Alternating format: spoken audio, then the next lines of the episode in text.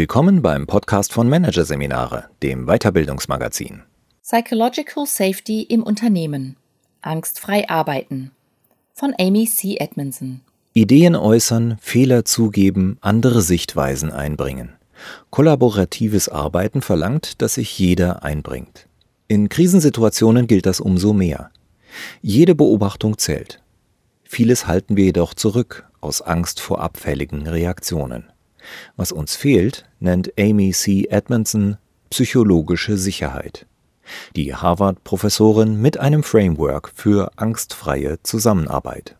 Eine städtische Klinik in den USA. Zwillinge wurden hier entbunden. Die Babys schienen gesund zu sein, doch als die Krankenschwester sie ansah, bekam sie Bedenken. Nach nur 27 Wochen Schwangerschaft waren die Zwillinge zu früh auf die Welt gekommen. Sehr früh geborene Babys haben oft eine Lunge, die noch nicht völlig auf das selbstständige Atmen außerhalb der Gebärmutter eingerichtet ist. In der Fortbildung, an der sie kürzlich teilnahm, hatte die Krankenschwester von einer neuen Verfahrensweise erfahren. Jedem Baby mit einem erhöhten Risiko wird so schnell wie möglich ein Medikament zur Entwicklung der Lunge verabreicht.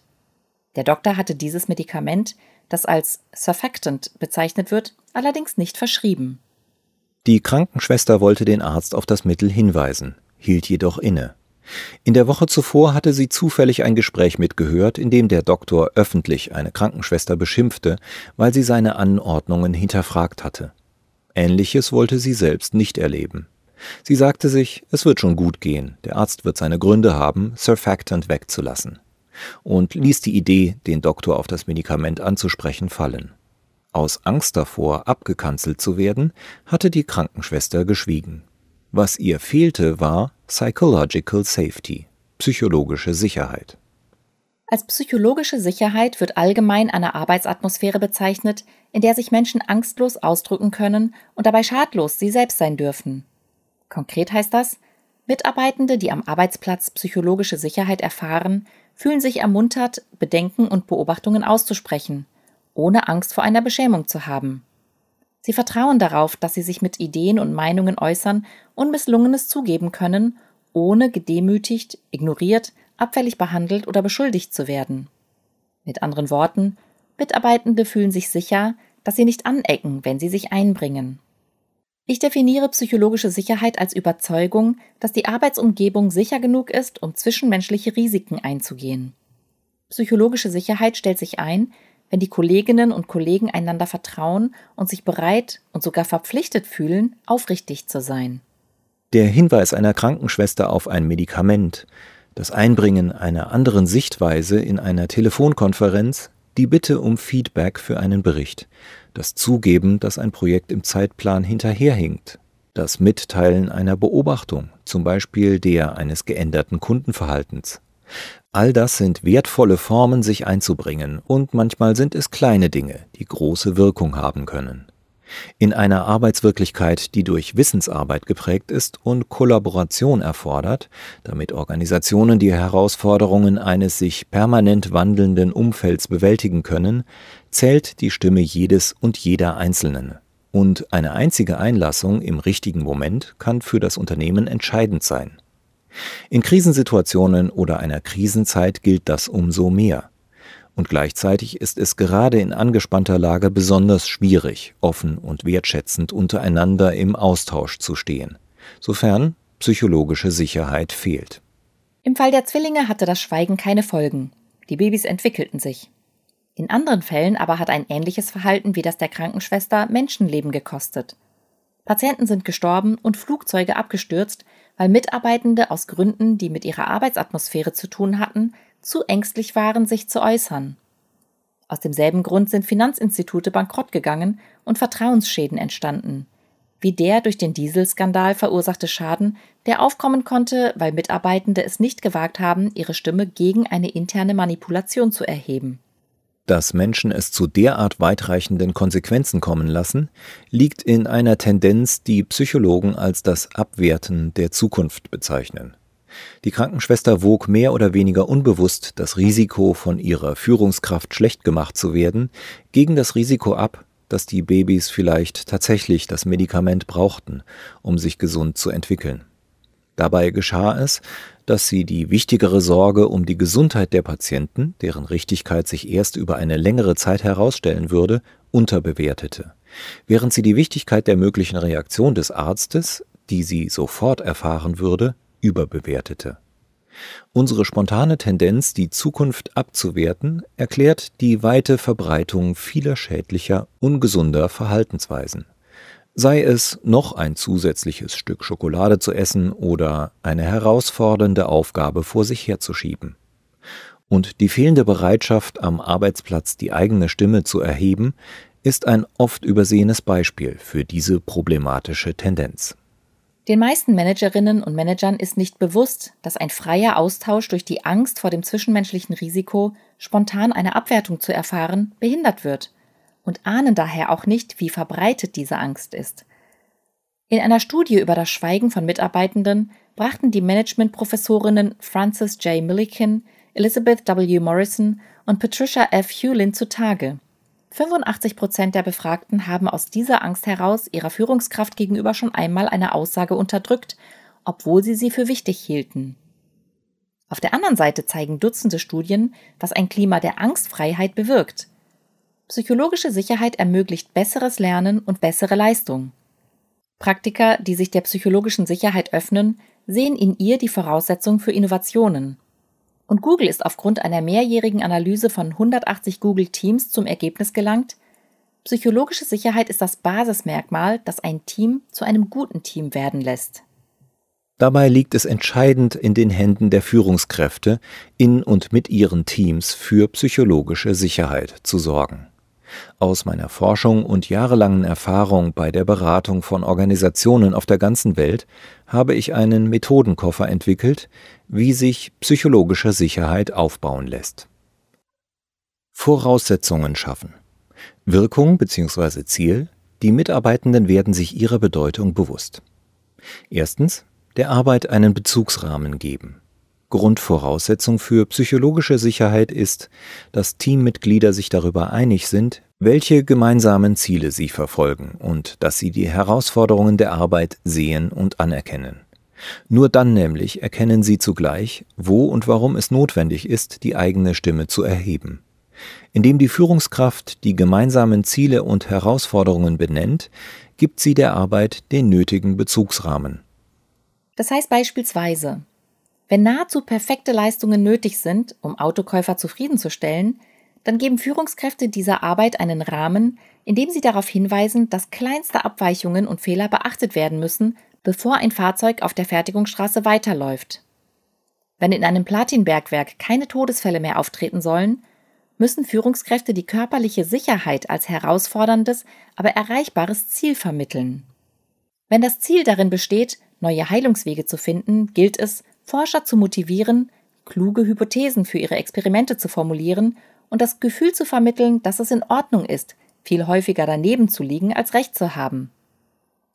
Das letzte Beispiel deutet es bereits an. Besonders wichtig ist es, auch dem Scheitern einen neuen Bezugsrahmen zu geben. Astro Teller bei Google X tut das zum Beispiel, indem er sagt, der einzige Weg, Menschen dazu zu bringen, an wirklich ehrgeizigen Ideen zu arbeiten, besteht darin, dass man diesen Weg zu einem Weg mit dem geringsten Widerstand entwickelt und das Scheitern sicher macht. In einem Klima psychologischer Sicherheit gibt es keine Angst vor dem Scheitern. Teller gibt dem Scheitern einen neuen Bezugsrahmen, indem er es aus der Problemecke holt und andere davon überzeugt, dass er nicht für das Scheitern argumentiert, sondern für das Lernen. Denn Scheitern ist eine Quelle des Lernens. Um dem Scheitern einen neuen Bezugsrahmen zu geben, muss die Typologie der verschiedenen Formen des Scheiterns verstanden werden. Zu den Archetypen des Scheiterns gehört das vermeidbare Scheitern. Das ist niemals eine gute Nachricht. Zum Beispiel ein Arbeiter trägt keine Schutzbrille und verletzt sich. Das komplexe Scheitern. Das ist auch nicht so gut. Zum Beispiel mehrere Faktoren wirken so zusammen, wie es nie zuvor der Fall war. Man hätte aber dennoch damit rechnen und vorbereitet sein können. Und intelligentes Scheitern. Das ist nicht angenehm, aber als gute Nachricht zu werten, da es sich um einen Vorstoß in Neuland handelt, was wertvoll ist für das Lernen der Organisation. Zum Beispiel bei der Arzneimittelentwicklung wird experimentiert und der Versuch ist nicht erfolgreich. Also, manchmal ist Scheitern eine gute Nachricht, manchmal nicht. Doch egal, welche Form des Scheiterns auftritt, das vorrangige Ziel besteht darin, Scheitern als Lernerfahrung zu nutzen. Und das gilt es im Team zu verankern, damit sich die Angst vor dem Scheitern und einem späteren Zugeben desselben verliert. Der Arbeit einen Bezugsrahmen zu geben, bedeutet darüber hinaus, den Mitarbeitenden Unsicherheiten der Organisation und wechselseitige Abhängigkeiten der Teams vor Augen zu führen und zudem zu verdeutlichen, was auf dem Spiel stehen kann, wenn sie sich nicht äußern. Das Betonen der Unsicherheit erinnert Mitarbeitende daran, dass sie neugierig und wach sein müssen, um frühe Anzeichen von Veränderungen, zum Beispiel bei neuen Technologien, bei den Vorlieben der Kunden oder der Reaktion einer Patientin auf ein Medikament zu bemerken und zu benennen. Das Hervorheben der wechselseitigen Abhängigkeit zeigt den Menschen, dass sie Verantwortung dafür tragen, zu verstehen, wie ihre Arbeitsaufgaben mit den Aufgaben anderer zusammenwirken. Arbeitsaufgaben, die voneinander abhängig sind, erfordern Kommunikation. Mit anderen Worten, für Führungskräfte gilt es zu erklären, wie wichtig es ist, zwischenmenschliche Risiken einzugehen, um Ideen und Bedenken miteinander zu teilen. Und wenn die Führungskraft ihre Leute zu dem erinnert, was auf dem Spiel steht, wenn die eigene Stimme nicht erhoben wird, wenn sie zum Beispiel daran erinnert, dass es um Menschenleben geht, wie in einem Krankenhaus, gibt das den zwischenmenschlichen Risiken den richtigen Kontext. Mitarbeitende neigen eher dazu, sich zu äußern und dadurch die weit verbreitete Asymmetrie zwischen Stimme und Schweigen zu überwinden, wenn Führungskräfte ihnen klar machen, warum es so wichtig ist, die eigene Meinung mitzuteilen. Zweitens, die Sinnausrichtung betonen. Ein weiteres Kernelement, um die Voraussetzung für psychologische Sicherheit zu schaffen, ist, die Mitarbeitenden daran zu erinnern, warum ihr Tun wichtig ist. Selbst wenn es offensichtlich erscheint, dass die Arbeit sinnvoll ist, zum Beispiel weil es darum geht, kranken Menschen zu helfen, sollten sich Führungskräfte die Zeit nehmen, zu betonen, welchem Zweck die Organisation dient. Der Grund dafür ist, dass jeder Mensch müde, abgelenkt oder frustriert werden und das größere Bild aus dem Blick verlieren kann. Und damit auch das, was auf dem Spiel steht. Mitwirkung erzeugen. Wirkung, Ziel? Den Mitarbeitern wird das Einbringen ihrer Stimme erleichtert. Erstens. Situationsbezogene Demut zeigen. Mit verschiedenen Mitteln können Führungskräfte ihre Teammitglieder dann dazu einladen und es ihnen erleichtern, ihre Stimme zu erheben. Das erste Mittel ist, sich selber ein bisschen zurückzunehmen, und zwar durch situationsbezogene Demut. Wir können davon ausgehen, dass niemand das zwischenmenschliche Risiko eingehen möchte, die eigenen Ideen zu äußern, wenn die Führungskraft den Anschein erweckt, dass sie alles weiß. Eine Haltung, in der es darum geht, dazuzulernen und in der Demut und Neugier zusammenkommen, vermindert dieses Risiko. Der Begriff der situationsbezogenen Demut erleichtert es Führungskräften, insbesondere solchen mit starkem Selbstvertrauen, den Wert einer demütigen Haltung zu erkennen. Edgar Schein Professor am MIT bezeichnet diese Haltung als Hier und Jetzt Demut. Zweitens, proaktiv nachforschen. Die zweite Methode, zu echter, unbeschränkter Mitwirkung einzuladen, ist das Nachforschen. Nachforschen bedeutet, absichtsvoll nachfragen, um mehr über ein Thema, eine Situation oder eine Person zu lernen. Die grundlegende Fähigkeit hierbei ist, aufrichtiges Interesse an den Antworten anderer zu entwickeln. Warum ist das so schwierig? Weil alle Erwachsenen, insbesondere solche, die Bestleistungen erbringen, eine kognitive Verzerrung aufgebaut haben, die als naiver Realismus bezeichnet wird. Wir haben den Eindruck, dass wir wissen, was vor sich geht. Wir glauben, dass wir die Realität sehen, anstatt eines subjektiven Blicks auf die Realität. Als Folge dessen achten wir oft nicht so sehr auf das, was andere sagen. Wir sind nicht neugierig. Drittens. Strukturen für das Stimmeerheben schaffen. Eine dritte Möglichkeit, zum Mitwirken einzuladen und die psychologische Sicherheit zu stärken, besteht in der Einführung von Strukturen, die dazu dienen, die Ideen der Mitarbeitenden zu erfragen. In den Kinderkliniken Children's Hospital and Clinics in Minneapolis wurde zum Beispiel ein Gremium zur Gewährleistung der Patientensicherheit gebildet. Verschiedene Funktionen und Hierarchieebenen waren darin versammelt, um sicherzustellen, dass alle Stimmen aus dem Krankenhaus darin Gehör fanden. Zudem wurde eine Praxis schuldenfreies Berichten eingeführt, ein System, das die Mitarbeitenden dazu einlud, vertrauliche Berichte über Risiken und Fehler, die sie beobachtet hatten, zu geben. Und schließlich gab es Fokusgruppen, die es den Mitarbeitenden erleichtern sollten, Bedenken und Erfahrungen zu teilen. Eine Alternative, per Struktur die zwischenmenschliche Angst zu verringern, sind Lernstrukturen zwischen Mitarbeitenden. Ein Beispiel hierfür ist das G2G-Netzwerk, Googler to Googler, das aus mehr als 6000 Google-Mitarbeitern besteht, die freiwillig Zeit investieren, um ihren Kolleginnen und Kollegen zu helfen. Die Teilnehmenden erhalten ein Mentoring, coachen Teams zur psychologischen Sicherheit und geben Kurse für berufliche Kompetenzen. Bei Google geht man davon aus, dass G2G dazu beiträgt, eine psychologisch sichere Kultur aufzubauen, in der alle sowohl Lernende als auch Lehrende sind. Produktiv reagieren. Wirkung, Ziel. Die Mitarbeitenden spüren, dass ihre Stimme willkommen ist. Erstens. Wertschätzung ausdrücken. Es ist einerlei, ob eine Einlassung in den Augen des Gegenübers inhaltlich bedeutsam ist. Die erste Reaktion hierauf muss Wertschätzung ausdrücken. Egal, ob die neugeborenen Zwillinge tatsächlich Surfactant gebraucht haben oder nicht, wenn die Krankenschwester den Mut gehabt hätte, ihren Gedanken an das Medikament einzubringen, hätte der Arzt zuallererst sagen müssen, vielen Dank, dass Sie das ansprechen. Danach hätte er sein Wissen teilen können, klinische Feinheiten erläutern können und unter Umständen erklären können, weshalb das Mittel im Fall der Zwillinge nicht nötig war. Und die Krankenschwester hätte etwas gelernt. Aber um sicherzustellen, dass sich Mitarbeitende weiterhin äußern, muss zunächst ihr Mut, sich zu äußern, die Mini-Belohnung eines Dankeschöns erhalten. Dasselbe gilt natürlich unter Kolleginnen und Kollegen. Eine wichtige Führungsaufgabe ist es daher, sicherzustellen, dass Mitarbeitende im ganzen Unternehmen produktiv aufeinander reagieren, wobei produktive Reaktionen von kleinen Wertschätzungen wie einem Dank bis hin zu ausführlichen Rückmeldungen und Belohnungen reichen kann.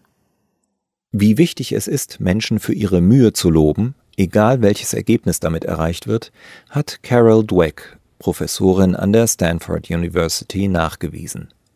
Ihre Forschungen ergaben, wenn Menschen den Eindruck haben, dass Leistung als Zeichen von Kompetenz und Intelligenz gewertet wird, dann gehen sie weniger Risiken ein, aus Angst vor einem Ergebnis, das ihre Kompetenz unterminiert. Wenn Sie aber glauben, dass sich Ihre Leistung in Einsatzbereitschaft und guten Vorgehensweisen zeigt, wollen Sie Neues ausprobieren und sind bereit, trotz Hindernissen und Rückschlägen weiterzumachen. Zweitens. Dem Scheitern ohne Stigmatisierung begegnen. Dem Scheitern, wie erwähnt, einen Bezugsrahmen zu geben und es als notwendigen Aspekt von Unsicherheit und Innovation explizit zu machen, ist die eine Sache. Die andere ist, um bei den Mitarbeitenden das Erheben der Stimme zu unterstützen, muss auf ein Scheitern auch adäquat reagiert werden. Es gilt, Hilfe anzubieten, um aus dem Scheitern zu lernen und nach vorne zu schauen. Allerdings, Leader, die auf alle Formen des Scheiterns in der gleichen Weise reagieren, schaffen keine gesunde Arbeitsatmosphäre für das Lernen. Es ist zu unterscheiden, Produktive Reaktionen auf intelligentes Scheitern sind zum Beispiel eine Analyse der Folgen, um die Implikationen zu finden, und die Gestaltung zusätzlicher Experimente. Aber auch das Feiern von Scheitern kann eine produktive Reaktion bedeuten. Beispielsweise führte der wissenschaftliche Leiter des Pharmaunternehmens Eli Lilly in der Organisation sogenannte Failure Parties ein, um wissenschaftliche Experimente zu würdigen, die nicht zum gewünschten Ergebnis führen. Geht das nicht einen Schritt zu weit? Ich denke nein. Erstens hilft es, eine psychologisch sichere Atmosphäre für durchdachte Risiken zu schaffen. Zweitens hilft es, Fehler rechtzeitig anzuerkennen, wodurch wertvolle Ressourcen besser früher als später auf weitere Projekte neu verteilt werden können. Drittens, wenn man eine Party organisiert, kommen die Mitarbeitenden, was bedeutet, dass sie sich austauschen und aus dem Scheitern lernen. Produktive Reaktionen auf komplexes Scheitern sind zum Beispiel eine Fehleranalyse aus unterschiedlichen Perspektiven und eine Verbesserung der Systeme. Und auf vermeidbares Scheitern sind produktive Reaktionen zum Beispiel Training und eine Verbesserung der Prozesse, bei wiederholten schädlichen Handlungen aber auch Sanktionen. Drittens, klare Verstöße gegen Regeln und Werte sanktionieren. Tatsächlich kann sogar die Kündigung mitunter eine angemessene und produktive Reaktion sein, und zwar immer dann, wenn schädliches Handeln vorliegt, egal ob das schädliche Handeln im Zusammenhang mit einem Scheitern steht oder auf sonstige Weise erfolgt. Ein Beispiel gibt Google. Als im Juli 2017 ein Google-Ingenieur ein zehnseitiges Memorandum verfasste, das sich gegen die Vielfalt in der Unternehmenskultur von Google stellte, reagierte Google strikt. Der Ingenieur wurde mit sofortiger Wirkung entlassen, und Google machte diesen Schritt öffentlich. Eine solche Reaktion zerstört die psychologische Sicherheit nicht. Im Gegenteil, Psychologische Sicherheit wird durch faire, durchdachte Reaktionen auf potenziell schädliches oder nachlässiges Verhalten verstärkt statt verletzt. Die meisten Menschen sind aufmerksam genug, um zu erkennen, dass alle, die gegen die Regeln verstoßen, sich selbst, ihren Kolleginnen und Kollegen und ihrer Organisation schaden können. Jenseits davon aber ist die zentrale Botschaft von psychologischer Sicherheit, wenn die Mitarbeitenden ihre Stimme erheben, Fragen stellen, energisch miteinander diskutieren und sich zu kontinuierlichem Lernen und ständiger Verbesserung verpflichten, dann wird viel Positives möglich. Und wird diese Devise in allen Teams und Bereichen des Unternehmens gelebt, hat man eine angstfreie Organisation. Der Artikel wurde mit freundlicher Genehmigung des Verlags Franz Fahlen anhand von Auszügen aus dem Buch Die angstfreie Organisation erstellt.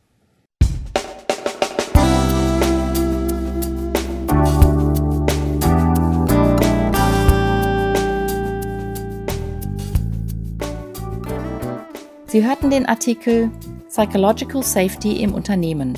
Angstfrei arbeiten von Amy C. Edmondson aus der Ausgabe August 2020 von Managerseminare, produziert von Voiceletter. Weitere Podcasts aus der aktuellen Ausgabe behandeln die Themen Denkfallen in Krisen vermeiden. Nimm deine Gedanken in die Hand. Und Erfolgsfaktoren der Pionierunternehmen. Agile Zwischenbilanz. Weitere interessante Inhalte finden Sie auf der Homepage unter managerseminare.de und im Newsblog unter managerseminare.de/blog.